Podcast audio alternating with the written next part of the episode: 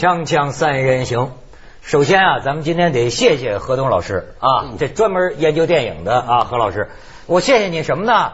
真不容易啊！为了做我们这个节目，人专门去看了《三枪拍案》还不给报销，还不给报销，因为最 近说看《三枪》都得给都得报销，太重了，真够损的。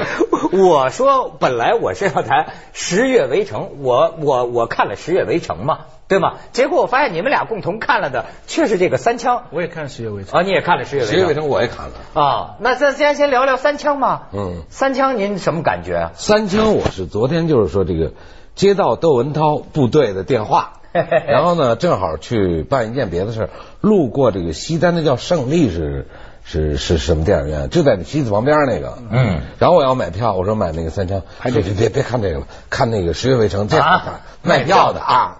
后来我说我说我有任务，我得跟窦文涛聊聊天去，看我一眼，不知道我真的假的，卖我一张票进去了。进去之后，我倒没觉得这个电影吧，像这个网上和报纸说的有那么邪乎啊。只不过呢，就是我觉得是什么呢？就是说现在呢，就是这个导演吧，我觉得特别像化学阿里的都。为什么呢？他们吧，就是可能是我我感觉啊，对现在的电影啊，人看电影的把握不足啊。就是哎，你们现在街上有什么话，或者流行一个网络概念，其实他们也不太上网，然后就像那个弄一个八宝粥似的，就给搁进去，以为这样就乐了，你知道吗？没，这个三枪毛病就出在前面了。就东北是要乱炖，上海话叫啊，对，一直在乱炖，倒江湖，乱炖加倒江湖，一直到了那个孙红雷把那个麻子的老板杀了吧？哎，有点像侦探片了。哦，但是这会儿已经过了过去三分之二了啊！前面就一直是小沈阳在演春节小品，我就把它就是很分裂的，先当一个春节晚会看，然后走到这儿呢，哦，又是电影又来了。这会儿你看吧，那小沈阳那劲儿就不行了。哎，您说哈，他们有人我没看嘛，我听他们聊，就说啊，呃，这这说老谋子嘛，张艺谋嘛，说你看他名字里这个谋字，他就谋略，哎。琢磨的就像你说的，所有要是所有成功的招都凑一块儿，哎，确实有什么不行呢？啊，那比如说小沈阳春晚那么火啊，赵本山那么火，那凑一块儿不叫电影吗？它就是这部电影，就是三个成功的元素加起来变成一个不成功的作品。他那三个成功东西，第一，小沈阳、赵本山的小品是成功的，在里面也很成功，斗嘴皮啊，那小沈阳的形体动作很好。第二。那个孙红雷拍侦探片，拍这种这种这种情节片，他的也很好，很出色。第三，张艺谋拍大西北的黄土地那种那种旷野大漠孤雁直啊，闫妮的那个《武林外史》哎，《武林外史》那那这几个都是好，合起来。就是这就艺术上很值得总结了。为什么三枪放出去变成一鞭炮了？呲花，北京人叫呲花，三枪都很响，凑在一起，噼！就是北京有一个放炮放不响的，给掰开一点，呲那么一个。他这个这艺术上很值得研究，很值得。我我就觉得，我比如说我借用一个主主持行里的哈，你比如说呃，我有的朋友电影导演，他电影电影宣传，那么他呢希望我去主持，然后就给我讲。说我我这次啊两岸三地所有有名的主持人八个主持人一块上，后来我就跟他讲，我说你以为八个最有名的主持人放在一起就有好的主持效果吗？我说一个人说一句，我我试过那一八个变成成语了，前面一句哈，呃，在这春光明媚的什么什么呃时光啊，我们大家聚会在一起，然后第三个，哎呀，今天我们心情无比激动，那你。某电视台因为这出岔出岔子了吗？出什么岔子？就说错了一句话吗？把这个一下给顶在那儿了。后边他因为是一个三句半嘛，嗯，中间断了一句，说啥？后边那背会了接不上了，你知道吗？对，重大事故。所以看来啊，就是这个，你看现在呃，中国人家就讲啊，各行各业啊都变成一个玩招的社会，玩招的时代，就全是招。我明明行销、呃传销不都是？我有些什么招？我能把你忽悠起来，就像咱们那天讲的哈，一个散打比赛，哎，我要给你忽悠到，就是说泰国拳王挑战中国功夫，对吧？我们中国让人冒犯了，我们中国冒犯了，这事不就火了吗？在这个火了以后呢，成功也有人成功了，姜志强的投资还是成功了，张伟平的包装术还是成功了啊。所以姜志强，你知道，从英雄开始，这个安安乐，这个香港的这个电影，他他拥有了很多电影院在大陆。所以他也拍一些电影，这些电影呢政治上保险，大明星，反正观众能进去。所以前面讲的那些整个电影的这个艺术哈，对孙红雷来说，对小沈阳来说，对张艺谋，对赵本山都没有什么特别大的艺术上的进展，但是对这个片子制作还是好了。他的原意是呃从格林兄弟的《雪迷宫》改过来的。嗯格林兄弟是个很怪招的，你知道他的雪花膏这个这个杀人夜啊，搞了个大肚子的警察。对对对呃，前两年这个呃《No Country for Old Men》。搞这个西班牙老老无所依哎老无所依那个西班牙靓仔明星变成一个变态杀手，拿一喷气筒，啊最后得奖。所以他呢是从他那个怪机电影用这个心思转过来，但是呢失失呃有有人就说失了他的魂。这一类的拍法有拍的好的，前一阵你看的那个那个塔伦蒂诺拍的那个希特勒那个挺啊啊，哎，那挺好玩。那就是同一个招数，就是说搞大明星凑在一起搞黑色幽默，但是那个希特勒那个电影那真叫棒。那疯狂的石头也是。但是您说结果啊，何老师，我听说那是不是确实成功了呢？票房嘛，不是现在都都都聊说票不错吧说两说上了一个亿两个亿啊，我们现在的票房成功全是印在报纸上的，就跟那个滋滋就就跟那个家里的温度计给起爆了似的啊你找北京的两个真正的发行电影的，北京的发行电影的著名的工作人员为什么现在都改行了？我一问他，我说怎么那报纸上层层的往起起啊？他说你不知道了吧？拿这个电影，国外的进口大片，你比如像美国的电影是绝对票房，他也不炒作，就是噔就搁这二零一二，你说的那功夫熊猫呼呼的起，然后呢把这这个票房呢往这儿算，行内的话叫搬砖。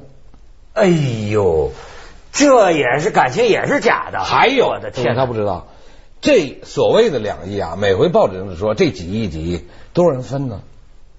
好几波人，院线要不掉？嗯，你包装媒体要不要分？这么多枪手咣咣在那跟打鸟枪似的。中中国的院线分的厉害，百分之五十，就是我刚才讲的嘛，因为嗯拍片方跟院线的拥有方是同一家。所以你这个里边就是按本杰明的说法，就是生产关系决定生产力了。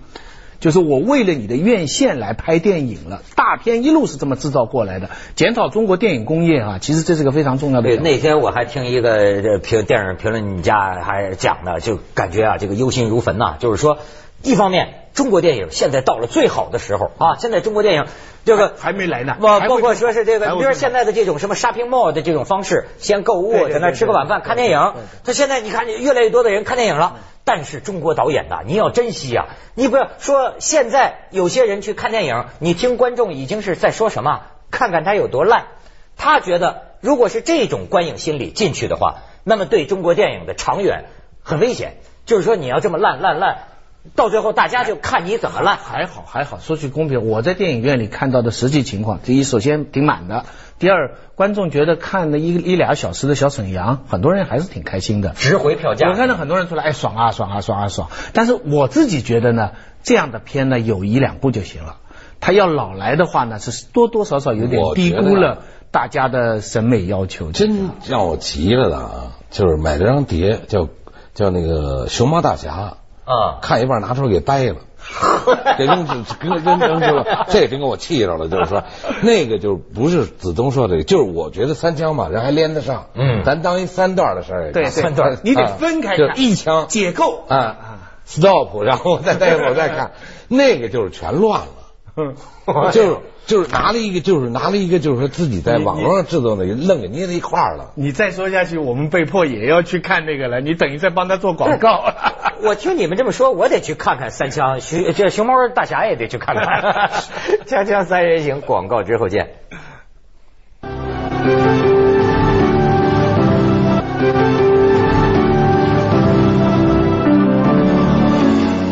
行，咱再说，我是那天看了《十月围城》啊，看《十月围城》又给我看哭了。但是你们知道，我看电影的这个眼泪不值钱的啊。你在哪一段哭的？我也哭了，这你有哎什么？，我跟你说啊，我有的时候觉得啊，就是呃，我的理性啊，呃，可能认为我的眼泪啊，有时候流的愚蠢，但是呢，我的眼泪照流不误，一般就是杀身成仁，舍生取义。那就你比如说，我看这个最后那个捅下去，那个时候你就哎，就是那种，我就觉得呢，《十月围城》这个电影啊，我看完以后啊，我就感觉啊，恐怕一个大片啊，还是得有价值观的。那你说，那我你听我说，这个、嗯这个电影价值观是什么呀？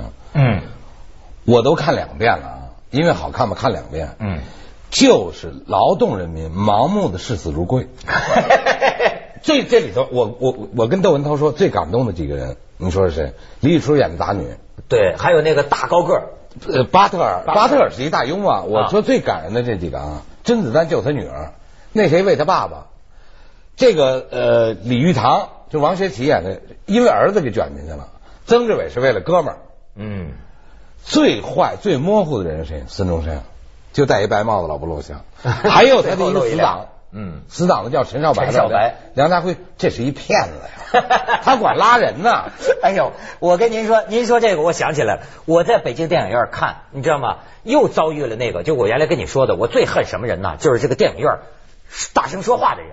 那我觉得这种人，他就是说，哎呀，你说，当然他是极少数。又来自愿在没批了。我我我我认为他不能代表这个中国人民，因为说话是少数人，对吧？可是你如果说这种人代表中国人素质的话，哎呀，我觉得真很很烦呐。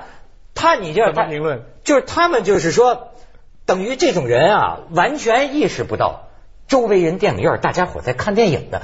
我觉得这种人很奇怪，怎么就能那么说？但是这这另一回事啊。他说了些什么？我挺有意思。你看他那儿说呀，我看着流泪啊，听他说我就泄气。他说：“你看北京观众，你会发现他就有这认识水平。”炮灰啊，这都是炮灰啊，都是炮灰啊！啊，那孙中山闹革命，这帮人当炮灰啊。但是我的意思是这样，就是说这是包含在这个电影编导的这个用意里。所以他成功嘛，就是说窦文涛哭了，我也哭了，是什么呢？其实是对自己的这个安全感的丧失有一点影射，就是说这些人，你你说如果李宇春演的角色。其实甄子丹演的角色不为他女儿，不为他爸，早跑了，跟革命和和孙中山根本没关系。就是我就在讲啊，就是说一个电影后头总得要有价值观。对，当然这个价值观对不对啊，可以这个知识分子可以讨论。你比方说，甚至包括这个孙中山的历史地位到底有没有那么高，都可以讨论，对吧？但是作为我觉得普通咱这不懂的看电影的人来说呀，他还是有个基本的东西。你比如说像你说好莱坞大片，甚至你说那个越狱 Prison Break。那都是有价值观的，甚至你比如说迎迎合主流价值观，他们中产阶级的主流价值观。你这包括香港人的这种东西，嗯、我为他哭的理由，其实就跟为当年《英雄本色》哭的理由啊，没大两样。对对甚至我都想到啊，我看这个《十月围城》，我就想到《史记》里边的这个聂政，我今天还找来一段文字，我觉得这就是在这也是一种啊，普通人过去中国人讲的，呃，在这个大时代的。另一种价值观，你比如说讲这个聂政啊，有个叫严仲子的人，请他去行刺，当刺客刺杀那个那个韩相侠类，是送他一百呃百金啊。然后当时这聂政正在照顾老母亲，死也不要，就说我现在照顾母亲，我不能为你办这事儿。但是后来自己的母亲亡故了，聂政说我现在没负担了。当年你给我一百两金子，这么厚待我，虽然我没要，但是今天我为你玩命。都不问，就是说这俩人闹别扭。他说：“你把我杀他，好行。”一个人，哎，我就给大家念一段，就司马迁笔下，我不知道哪个导演能拍出这种效果。说这个聂政孤身一人怎么去行刺这个韩相侠类？游侠你看这儿说，仗剑至韩啊，拿仗剑至韩，韩相侠类方坐府上，正坐在堂上，持兵戟而卫士者甚众，周围都拿着兵器，一大堆这个护兵在旁边。聂政直入。就直直走进，直入上街刺杀侠类，左右大乱。然后说聂政大呼啊，大喊大叫，所击杀者数十人。然后因自皮面绝眼，然后当场把自己的脸皮剥了，眼睛剜了，自屠出肠，自己剖腹把肠子弄出来，遂已死。为什么？死了之后暴尸啊，就说大家说是这个这官府就说谁知道他是谁，因为他把脸毁了，说谁知道他是谁，悬赏一千两金子。最后，聂政的姐姐听说了，来了之后说：“这是我的弟弟，他为什么把自己毁成这样？因为他知道他有个姐姐，他不想连累他姐姐，所以他要把自己的脸弄到不可辨认。他说：‘但是我有这样的弟弟，我的姐姐能活着吗？’所以你看，他就大呼天者三，就为了我弟弟的名声，他姐姐大呼天者三，卒于义悲哀而死正之旁。的姐姐当场死在他弟弟尸体旁边。你看，这是这是能感动中国人的那种。后来鲁迅写《铸剑》也是歌颂这样的精神。杀了以后，把被杀的人跟自己的头一起放在一个锅里。我我沿着平常那个你们三人行子东的思路说深一点，这《十月围城》为什么这片子能火，而且会最近的票房肯定会要拔起来？嗯，中国啊，历朝历代只要有正经的反对势力，一定给你灭掉。《资治通鉴》就修的就是这个，嗯，怎么是这个？但是有一股力量始终消灭不了，就是江湖势力。嗯，哎，你你就说为什么有两个武打电影到现在是始终是经典啊？《东邪西毒》和《双旗镇刀客》。嗯，凡入侠类匪类必成功。而这十年呢，所有的大片，内地的主流导演啊，就想造英雄主义，打死你也造不出来，没有。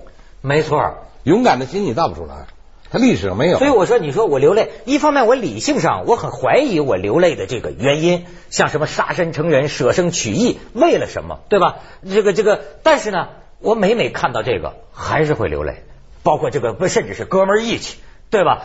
这种为什么呢？侠以武犯禁啊。韩非子说的嘛，文以儒犯那个司马迁的《史记》里专门有嘛，对这个游侠的这种，就是说这个是。刺客专门有这个。其实真的侠呢，汉代以后就没了，但这种精神呢，一直是老百姓始终有，跟中医似的。在香不在香港呢，又特别的呃，我窦文涛给你拐一弯啊，我问过凌峰，救过你们那个刘海若那个。啊，他原来是学骨科，怎么跑脑外去了？他说我那个腰啊坏了，在三零幺这支那治都不行，找双桥一老太太给您好了，不干了。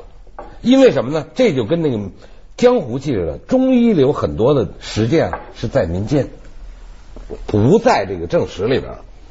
就所以说，现在中国人可能心里还都是有个江湖，要不然金庸的武侠小说那么长盛不衰呢？要么你得给我喘口气儿，你们开宝马的让我们吃长寒鸟，吃口咸菜啊！所以这是两种香港电影找出路的方法，一种就是买电影院投资，我们刚才讲三枪姜志强那种；另外一种就把香港片最坚持的那种江湖道义，经过一个两两合作的一个包装。被罚。你看，我问那个吴宇森，我采访的时候，你最逮的片子是哪个片子？喋血双雄。你看，他说这是最拍出我的这个，因为当时我拍的片子很难。嗯。许克帮了我了，他就把这个东西放进去了。哎，你说现在这时代是不是越没什么，大家越越越对？还有文涛有有所不知啊，香港导演最初啊，就在前年或大前年啊，进北京来的时候吧。有点像华侨进武器干校，有点摸不着门哎哎，那片子那烂呢，嗯，但是他很快就是子东说的缓过来了。哎，之前是以前以正演员啊，以这种拍的一些方式进来，这次是在内容上介入我们的主体。当然了，他缺是缺在最后应该加段说明，本片内容纯属虚构，历史上没这回事。孙中山也没有在香港被要要遇刺，对，孙中山是这个香港从来没发生过这事，什么替身这些都没有。嗯，他对现在对一般的观众是有一点稍稍有点误导，他其实是一个虚构，但是他那个精神是代表了，所以有人说什么，这是另外一个建国大业。哎，他是中华民国的建国大业，而且呢，帮着香港人找祖国认同感。十月大爷，不叫建国大爷，这电影叫建国大爷。郭德纲说什么？说我演了那个电影了，建郭大爷。所以建国大爷。子东哥，咱们记下广告先，锵锵三人行广告之后见。